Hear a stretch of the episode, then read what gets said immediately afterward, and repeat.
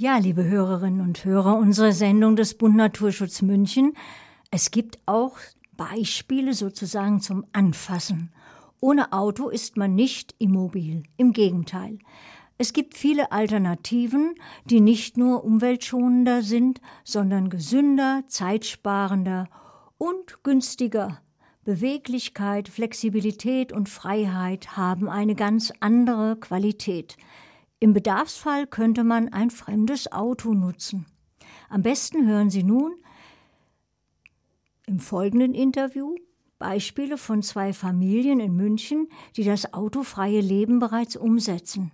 Kollegin Ramona Rösch führte die Interviews mit Simon und Mareike.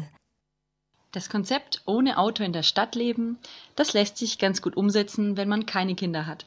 Doch wie sieht das Ganze mit Familie aus? Wir sprechen heute mit Simon und Mareike über das Leben ohne Auto in München.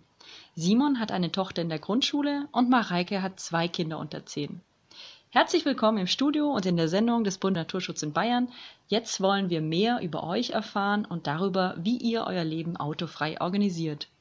Meine erste Frage möchte ich an Mareike richten. Wie gehst du und wie geht ihr als Familie beim Einkaufen vor?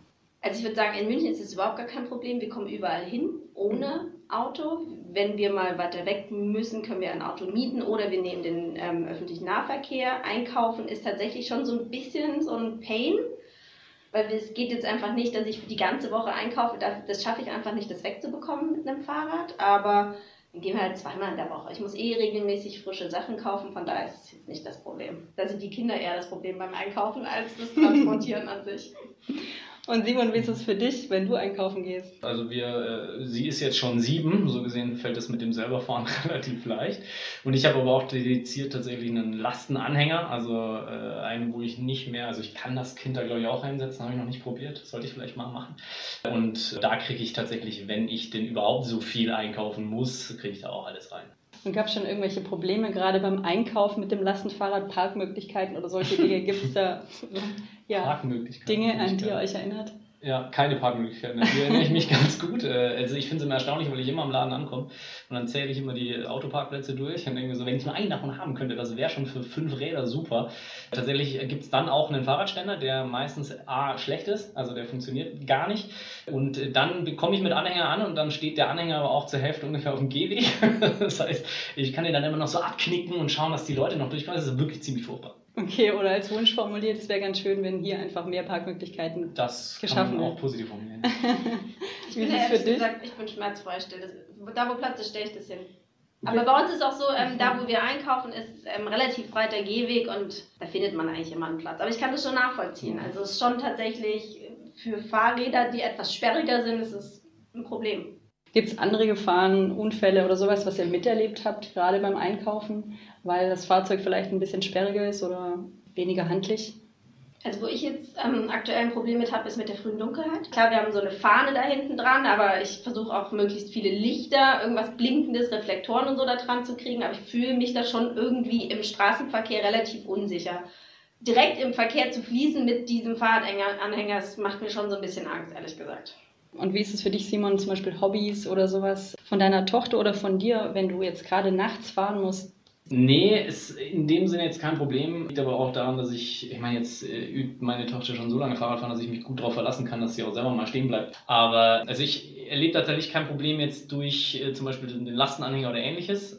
Aber so richtig gelungen äh, kenne ich da auch Fahrradwege zum Beispiel sind in der Regel mir zu schmal. Das Problem ist tatsächlich, dass wir dann hintereinander fahren und das, also das ist echt sehr unangenehm, statt einfach bequem nebeneinander fahren zu können. Das wäre halt super, abgesehen davon, dass es äh, gut tut, einfach mal ein bisschen nebeneinander Fahrrad fahren zu können. Das gelingt fast nirgends. Ja, und man weiß ja, dass es besser geht. Ein Beispiel ja. in Kopenhagen, da werden die Radwege ja baulich getrennt und dadurch hat man einfach viel breitere Spuren und mehr Sicherheit und kann tatsächlich in der Familie zusammenfahren. Ja. ja. Es wäre schön, wenn da die Stadt München mal was ändern könnte, ja, auf jeden Fall. Vielleicht dazu die Frage, ist das dann das integrierte Fitnessstudio oder braucht man, wenn man, wenn man mit dem Fahrrad so viel macht, braucht man dann noch eine sportliche Aktivität oder ist es die schon? das ist die perfekte Frage. Ich habe ähm, tatsächlich, jetzt gibt es ja die neue EU-Studie oder so, wo gesagt wird, man muss so und so viel, sollte man in der Woche sich moderat bewegen. Und da habe ich ausgerechnet, wenn ich zur Arbeit hin und zurück fahre, habe ich damit ähm, genau dieses Pensum abgedeckt. Und es ist wirklich so, ich Momentan skippe ich mein Sportprogramm, weil ich sage, oh, ich habe heute schon Sport gemacht.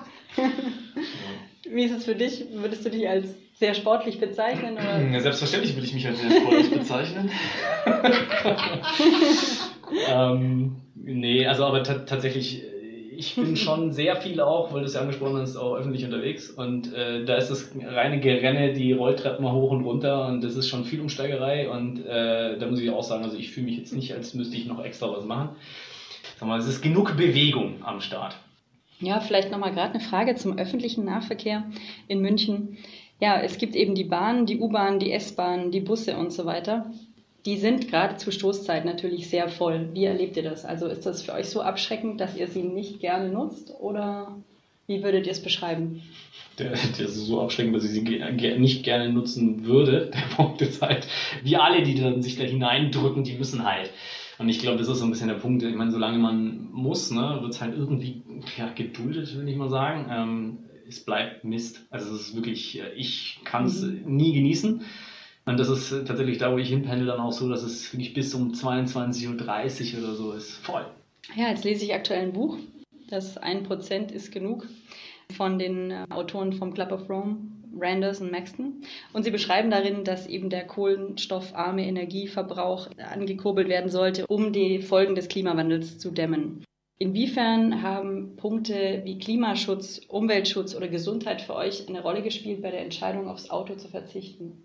In meinem alten Job bin ich sehr, sehr, sehr, sehr viel geflogen. Ich habe auch mal versucht, meinen CO2-Abdruck nachzuvollziehen. Das war ganz, ganz schlimm. Ich weiß ja nicht, ob es realistisch war, was ich ausgerechnet habe, aber es war schon so für mich so ein Punkt, wo ich gedacht habe, so, okay, kann ich ja wieder gut machen, indem ich eben halt kein Auto habe, viel mit der Bahn oder so fahre. Also das war für mich schon eine Überlegung, ist aber natürlich nicht der entscheidende Faktor. Und für dich? Das war auch nicht der äh, ausschlaggebende Faktor. Also bei mir war es eine Trennung und das Aufgeben des Autos und danach halt das nicht mehr Anschaffen eines Autos. Tatsächlich ist der ökologische Grund heute der, warum ich auf gar keinen Fall mehr jemals auch nur im Ansatz dran denken werde, ein Auto zu kaufen. Also für mich kommt es nicht mehr in Frage. Wenn man sich anschaut, da gibt es viele Lösungen, zum Beispiel Rad oder eben einfach alles, was nicht Auto ist. Ja, oder positiv formuliert, wenn man jetzt sagt, gut, jetzt hat man kein Auto mehr, es, hat, es macht ja irgendwas mit einem. Ja, also jetzt wird definitiv. Zeit und vor allem Geld wird frei. Ähm, welche positiven Effekte hat das für euer Leben? Also wie nutzt ihr die Zeit dann, die ihr nicht im Auto sitzt? ich, äh, ich kenne den Zustand nicht. Ja. Also ich, ich, ich, weiß gar nicht, wie es so richtig wäre, wenn man immer ein Auto hätte. Von daher mhm. kann ich dazu eigentlich wenig sagen. Ja, mhm. ich durchs Pendeln kann ich noch. Äh, also ich glaube, viele, viele fahren ja wirklich mit dem Auto das, was ich jetzt pendeln würde.